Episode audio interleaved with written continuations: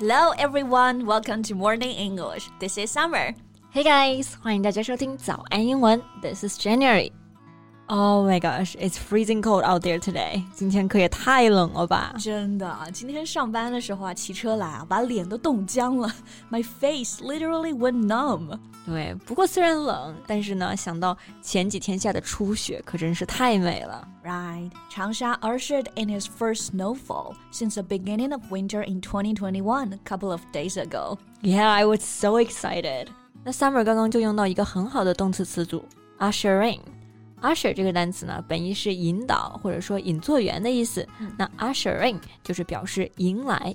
对，所以就是前几天长沙迎来了它的初雪，那我们就可以说长沙 ushered in its first snowfall. Yeah, it was absolutely stunning. It really made me just want to sing. Do you want to build a snowman?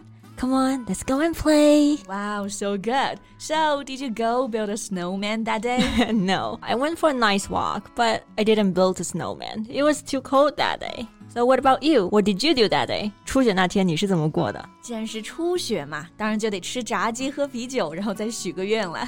Yeah, eating fried chicken and beer to celebrate the year's first snowfall. 不过现在雪都融化了，感觉比之前下雪的时候还更冷了。是的。 然后呢，我最近还看了一个新闻，更是让我的心变得更加拔凉拔凉的。Alright, so what's the news about? Well, a Turkish woman marries her boyfriend who threw acid in her face after his early release from prison. That's unbelievable. How about we talk about this topic in today's podcast? Sure. 那在今天的节目当中呢，我们就来聊一聊这个令人震惊的泼硫酸事件。 在节目的开始，给大家送一个福利。今天给大家限量送出十个我们早安英文王牌会员课程的七天免费体验权限，两千多节早安英文会员课程以及每天一场的中外教直播课，通通可以无限畅听。体验链接放在我们本期节目的 show notes 里面了，请大家自行领取，先到先得。那我们刚刚说这个新闻啊，真的是令人震惊。然后 Jane 呢，刚刚说了一下这个新闻的大概。Yeah. a Turkish woman marries her boyfriend who threw acid in her face after his early release from prison. Yeah. Acid 这个单词就是酸啊，在这里是指的硫酸。Throw 是扔的意思，throw something in somebody's face，意思就是说呢，往某人脸上扔或者是泼洒什么，to hurt or splash something into someone's face. Yeah. Throw acid in somebody's face，也就是向某人的脸上泼硫酸。嗯，那新闻中的这个女孩呢，在被男友泼硫酸的情况下，最终还是选择跟他结婚了。It's so shocking！这个新闻真的也让很多网友都处在震惊、无语，甚至是愤怒中啊。那我们具体来看看是怎么回事啊？是的，感觉非常匪夷所思。是。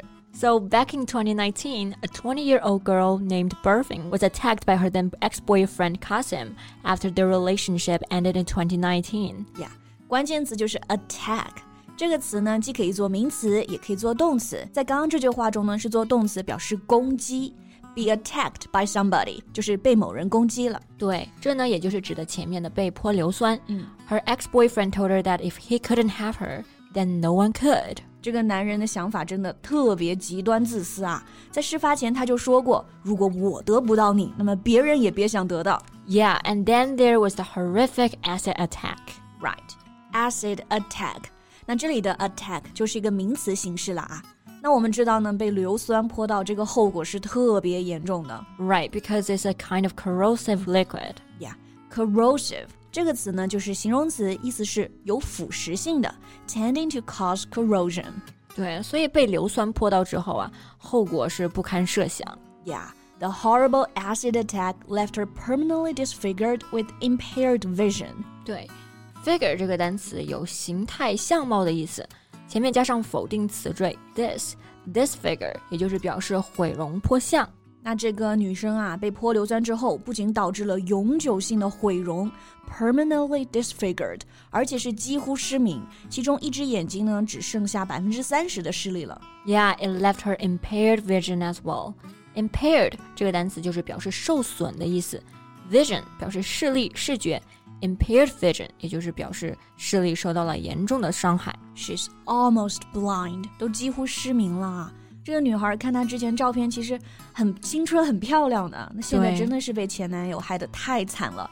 那你看前男友做了这么伤天害理的事情，他有没有受到法律的惩罚呢？Yeah, he was arrested immediately, but then he bombarded her with messages of love and apology, begging her to forgive him. 那在他被捕之后呢，就不断的写信给受害者，然后向他道歉，然后和示爱。是的，这里我们又可以学到一个单词啊，bombard。bomb 这个词我们知道就是炸弹的意思，bombard 是个动词，意思就是来炮击、轰炸的意思。Yeah, bombard somebody with messages，也就是用短信或者是写信轰炸某人。结果没想到，受害者真的被男方的道歉轰炸给打动了。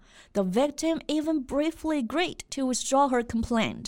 Withdraw 这个单词就是撤回、撤销的意思。嗯、被打动之后呢，居然还真的根据这个男方的要求撤回了起诉。嗯、Withdraw complaint. Yeah. She even said she's not comfortable with him being between four walls there. Between four walls，直译呢就是四面墙，就是其实就是表示被囚禁起来了。一想到他被囚禁起来，这个女生就觉得非常的不舒服。Following a massive social media backlash, though, she later said she realized she was wrong and asked her lawyer to reinstate the complaint. Backlash 这个单词就是强烈反对的意思。不过好在呢，遭到网友们对此事的舆论压力之后，受害者意识到自己错了，然后又请律师恢复提起诉讼。是的，reinstate 这个词就是使恢复的意思。reinstate the complaint 就是恢复啊，再来提起这个诉讼。So what happened later? Well, as a result, he was arrested and was sentenced to more than 13 years by the local court.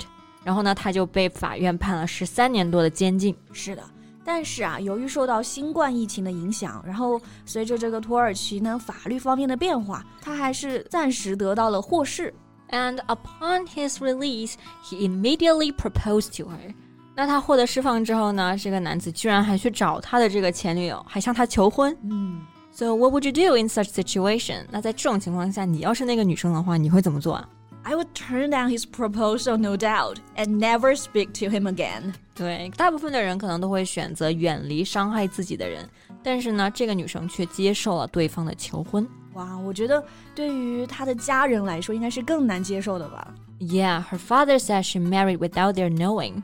They fought for her for years, and now all of this has been in vain. In vain，vain 这个单词啊是一个形容词，表示空虚的意思。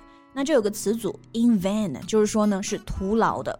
对，因为女儿是在他们不知情的情况下选择结婚的，而家里人呢为她的这个事情奋斗了这么多年，现在这一切全部都变成了徒劳。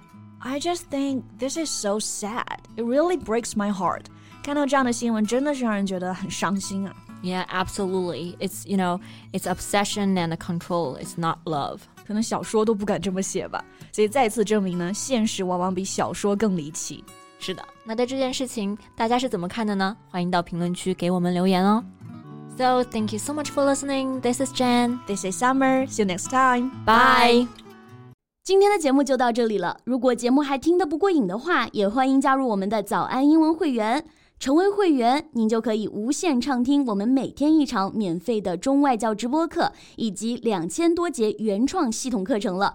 今天我们限量送出十个七天免费试听权限，试听链接放在我们本期节目的 show notes 里了，请大家自行领取，先到先得。